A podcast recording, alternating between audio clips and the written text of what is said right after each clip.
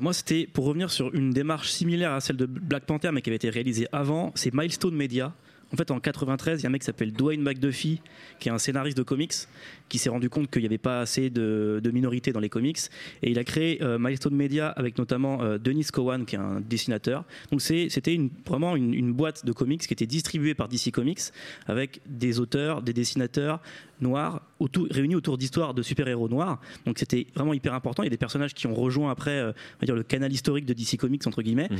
Et euh, ce Dennis Cowan, en fait, vous le connaissez tous autour de la table, puisque c'est lui qui a dessiné la pochette de Liquid Swords de Genius, l'album solo donc de Genius euh, du Wu-Tang. Donc euh, voilà.